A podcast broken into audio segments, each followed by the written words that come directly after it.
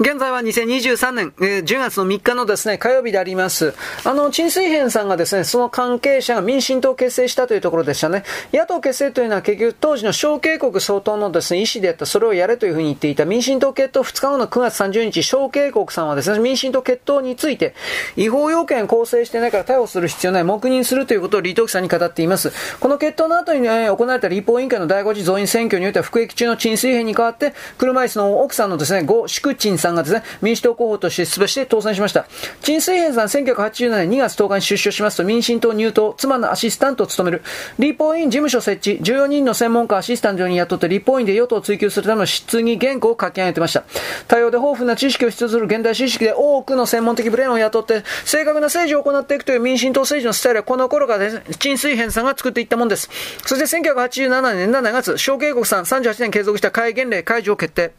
で、87年1月13日、小慶国さん没する半年前。で、その後代理総統として李登輝さん引き継いで、89年1月、立法院政党の決闘、存続に必要な要件が来て、政党の結成活動を完全に合法化。で、同年12月に立法委員会増員選挙が行われた。で、陳水扁者、朝廷さんが当選。新規政党民進党は合法的な議席を獲得します。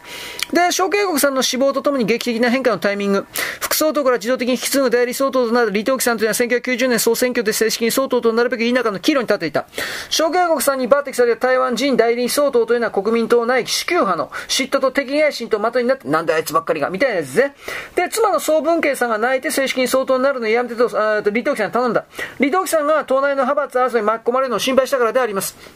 だけど、小慶国さんが真の直前に野党を容認して、戒厳令解除したこと意味、当時世界で起きていた民主化のうねりとベルリンの壁崩壊と歴史的事件、そう象徴される国際社会の変化を受けて、自ら台湾の民主化を進めるつもりで、李登輝さん90年3月総統選挙に臨みます。この時の総統選挙は、晩年国会と呼ばれる外改正のない国民党との大会の代表投票の間接選挙。国民党内の権力闘争の結果が選挙結果です。李登輝さんを後押しする主流派に対して阻もうとするのは、蒋介石夫人の総備例のお気に入りで、軍部出身の当時の国防部長のカク・ハクソンと行政委員長の李官、李登輝さんは党中央委員会から90年1月31日に総統選公認候補の指名、副総統候補に外相人の李元職さん、あ李元族さんを指名しましたが、この副総統候補確定というのは2月11日臨時中央中央委員会全体会議で決定。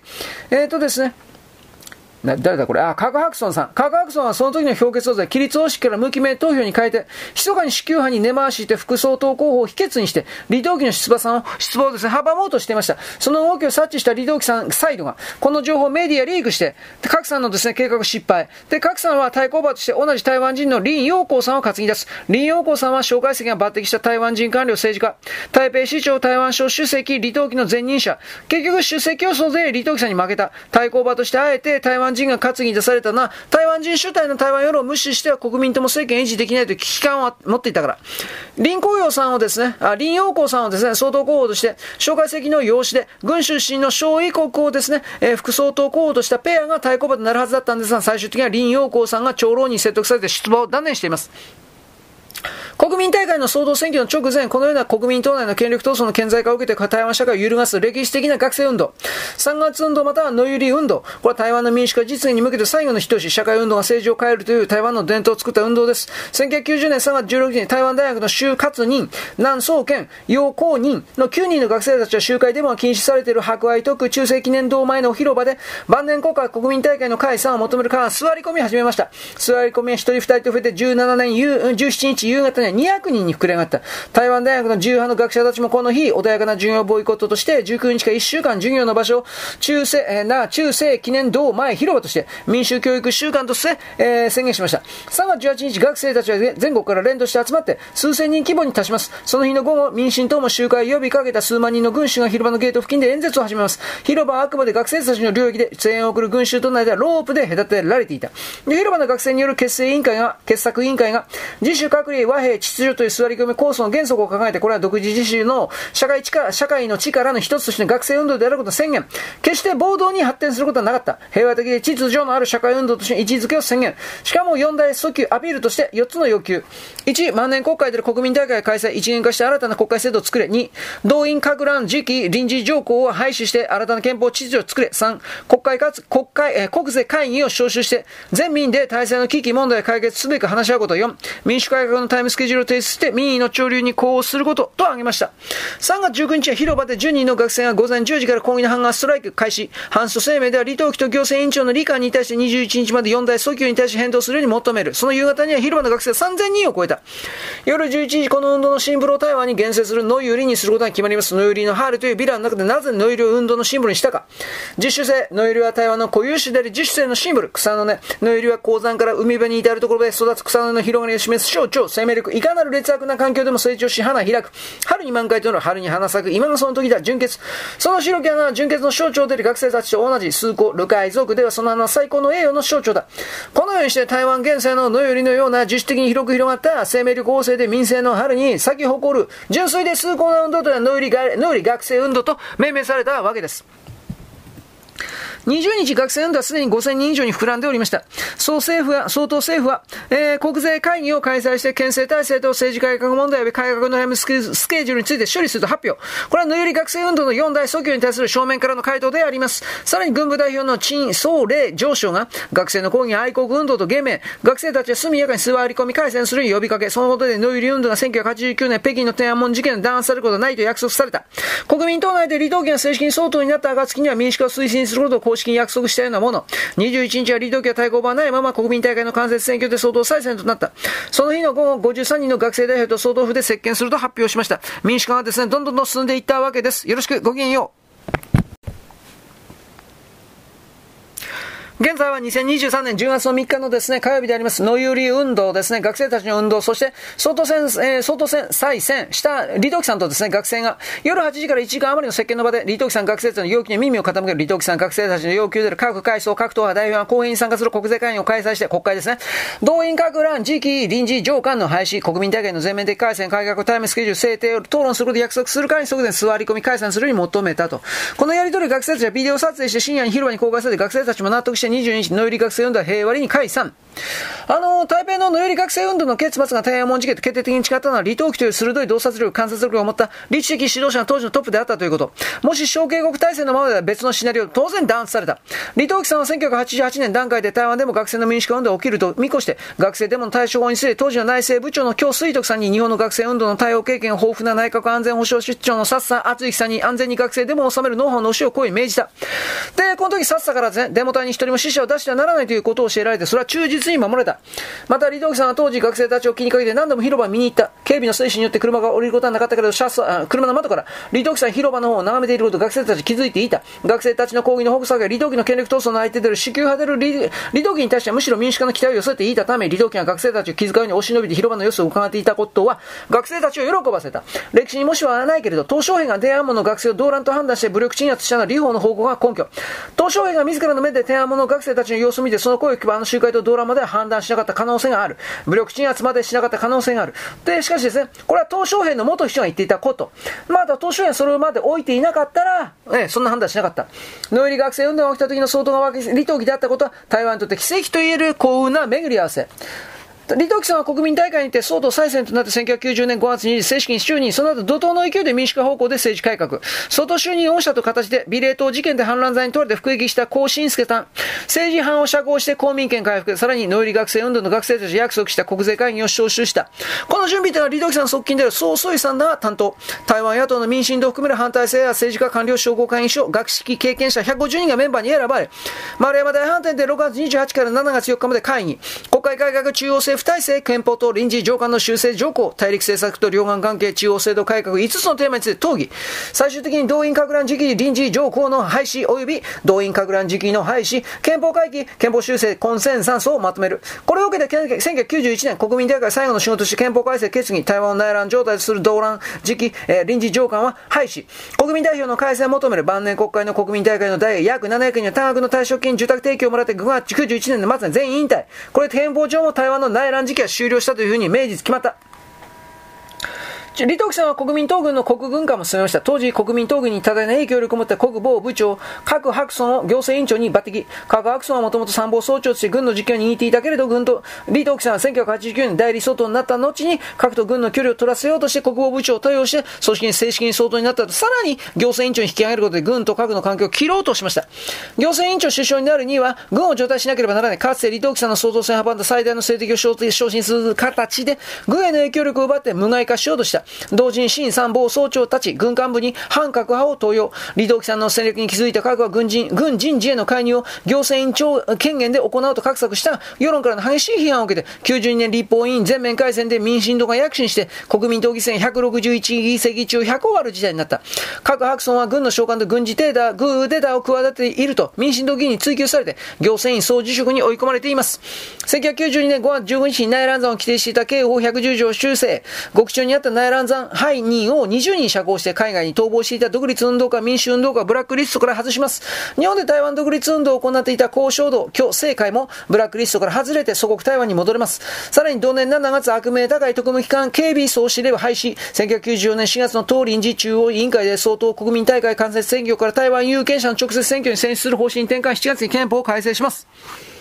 さらに李登輝さんというのは国民党による白色テロの嵐が吹き荒れた起点になった地が228事件の総括に取り掛かります。事件の再調査を命じる。92年3月には被害者に対する賠償条例を作る。1995年台北新公園に228事件異例が立てられて、その除幕式で李登輝さんはここに国家元首としての立場で過去の政府の過ちを認めて深く陳謝すると述べる。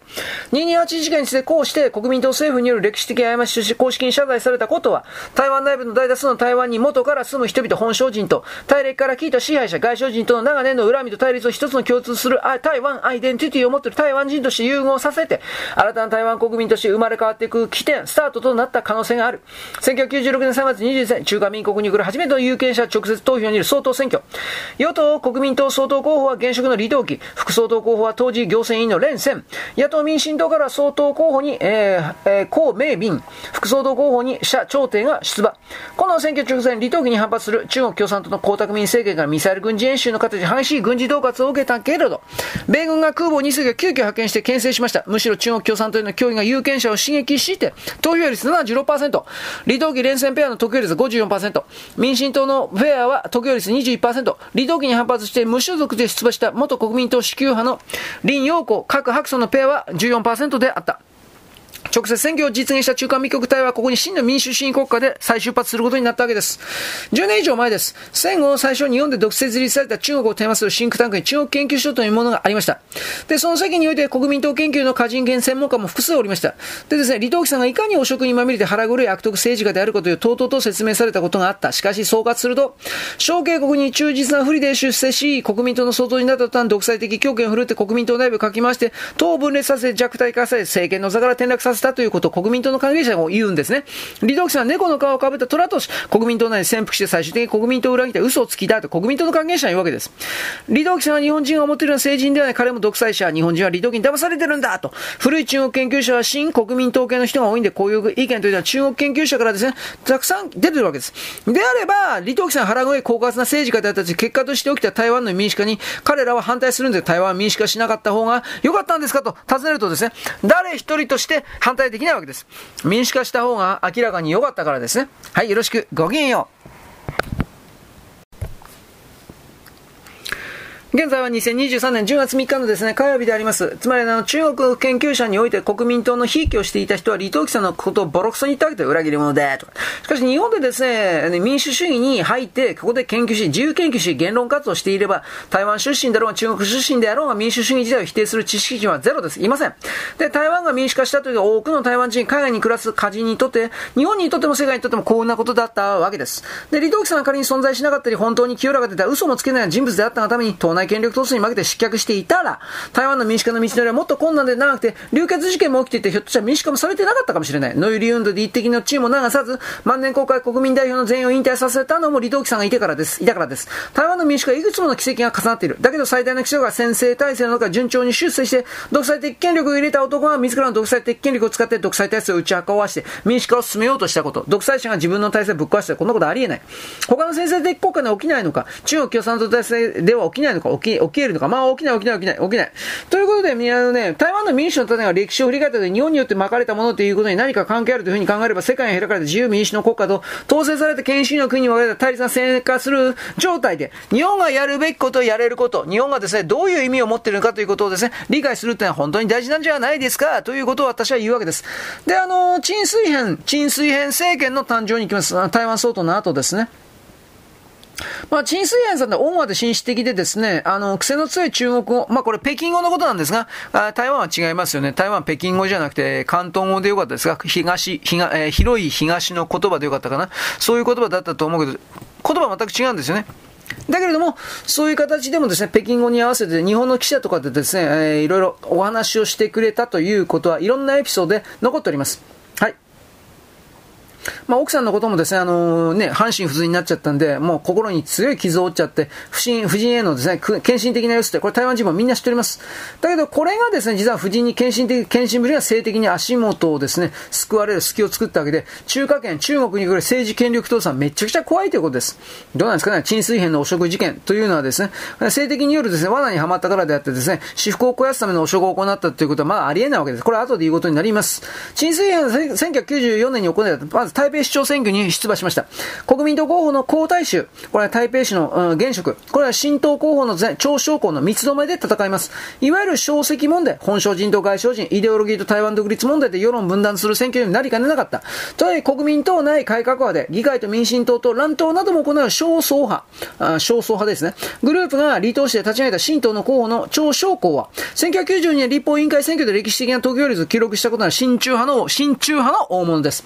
選挙運動中に台湾独立派と親中派統一派が乱闘3位になる可能性もありました。民進党はあちこちで衝突を起こす間撃や暴力とと中小されがちだったんで、陳水府はそうした党籍、小の席の矛盾、イデオロギー対立ではなく、台北市の発展に想定を持っていく戦いを展開、国民党組織票が国民党と新党に分かれたこともありまして、陳水扁の得票率は43.6%、新党、張小光さんの得票率30%大きく上回って圧勝しています。陳水扁さんの台北市長4年間の行政手腕は、党派、イデオロギーの違いを超えても誰もが認めます。深刻な交通渋滞緩和、小運、これはラピッドトランジットですね。1年に1本のペースで新路線を開通、公園を整備、公的施設のトイレを改修、住宅地域からマフィアの資金源となっていた風俗店ゲームセンターを撤退。で、このような行政上の成果のポイントとはリベートを受け取らない市民主義、市民参加を原則として、公務員の関連改革、意識改革に力を入れたこと。これ本人が自伝で書いています。お役所仕事からパブリックサーバントの意識改革というのは区役所と戸籍管理事務所のカウンターの高さを低くします。待っている市民にお茶を出すといったことから情報手続きのオンライン化、土地管理、税務、交通へと広げた。芸術文化イベントでは市民参加、民間協力を推進。国民党のやることは絶対だって市民は黙って従うべしという政府版の真からの脱却の意味がありました。小さい政府を目指したわけです。で、このような沈水編姿勢の成功、1998年アジアウィークが住み、えー、選ぶ住み住みやすいアジアの都市の第5位、1位から4位は東京、福岡、大阪、シンガポールに選ばれる形で国際的にも評価された。ところが同年12月25日、台北市長再選をかけた選挙で沈水編はバー永久国民党公園敗北。1994年選挙で新党に分裂した元々の国民党が、評伝が今回はまとまって国民党の若きエース、バー永久に投じられた。若くて甘いマスクはノンポリの女性も九州。民意調査では沈水編姿勢76%満続してた結局選挙は水物。風俗ゲームセンター排除に不不満を持っていた既得権益も多かった。一番の背景は、新国民党メディアが馬英九を新台湾人と、親しい台湾人と持ち上げたキャンペーンが成功。新台湾人というのは、あ新新しい台湾人というのは、李道義が1998年10月24日、幸福、祖国復帰53周年記念談話で打ち出した概念。台湾という一つの共同体に暮らす全ての人の努力奮闘は台湾を発展させてきた。この台湾の風闘福の精神を持って思想のために輝きし、未来を創造する責務を背負うのが新台湾人であるというコンセンサンスを継承して、集結しようと呼びかけたわけです。香港生まれの外省人であるけれども、台湾大学法学部卒業、米国留学経験もあって、ニューヨーク市の弁護士とのキャリアも持ってですね、1981年期待した後に国民党内で頭角を現した馬英九は当時まさに李登輝の提唱する新台湾人のイメージがぴったり出しました。台湾有権者の大きな間違いだった。馬英九は新台湾人どころか実は台湾の未来は中核共産という売り渡しかねない人物であったことが15年後に判明。これ結局中国が育てたやつなんですね。どう見たってね、スパイということですね。で、この敗北は2年後に台湾で初めての政権交代役を生むことになります。1998年の台北市長選が敗北と分かった陳水扁が支持者に向かって敗戦の弁を述べるために事務所のステージに上がった時、支援者から陳水扁を相当にとシペレヒコールが起きて、陳水扁は台湾総統選候補として、2000年の総統選を国民党合の連戦と連戦と戦うことになります。陳水扁の台北市長落選を受けて、陳水扁の総統選出馬を一番推したのは民主党主席の林義勇さんです。本来はですね、林義勇さん自身が総統候補に出馬するつもりで準備を進めていたけど、林義勇はビレート事件で懲役を受けている間に政治テロによってお母さんと娘が殺害された悲劇的なエピソードを持っている著名な民主活動家。だけど彼は自分よりも陳水編の方が相当性に勝てる判断。あえてチャンスを陳水編に譲ります。それほど前に陳水編は実務能力の高さも人徳の高さも、そして信念の強さも当時の民進党政治家の中でずば抜けていたわけでございます。この選挙に勝つために民進党は1999年5月、台湾はすでに独立した主権国家でその名前は中華民国と中華民国体制を容認する台湾全党決議も採択。民進党の考慮には1991年以来、外来政権中華民国体制から台湾を解放して、台湾共和国を設立することが掲げられていました。民進党設立の根本的な目的であった台湾共和国樹立の看板を下ろして、中華民国体制を容認するというのは民進党にとっては苦渋の決断。1996年総選挙で、えっ、ー、とね、公、公民民、えー、公明民、民主党候補が惨敗を期した理由は、中華民国体制を否定しながらその総統選挙に臨むことの矛盾があったからであります。ここで民進党は中華民国体制を維持したまま民主主義国家へ確立させる方向に転換。民進党にとっては大きな妥協だったけど、闘争と妥協を繰り返して少しずつ進歩するというのは台湾の民主化運動スタイルだった。だからこそ流血の暴力なしに台湾いつの間にか民主主義を確立できたということになります。苦渋の決断ではありますけれども、これをやっておいて、まあ、結果的に良かったということですね。はい、よろしく。ごきげんよう。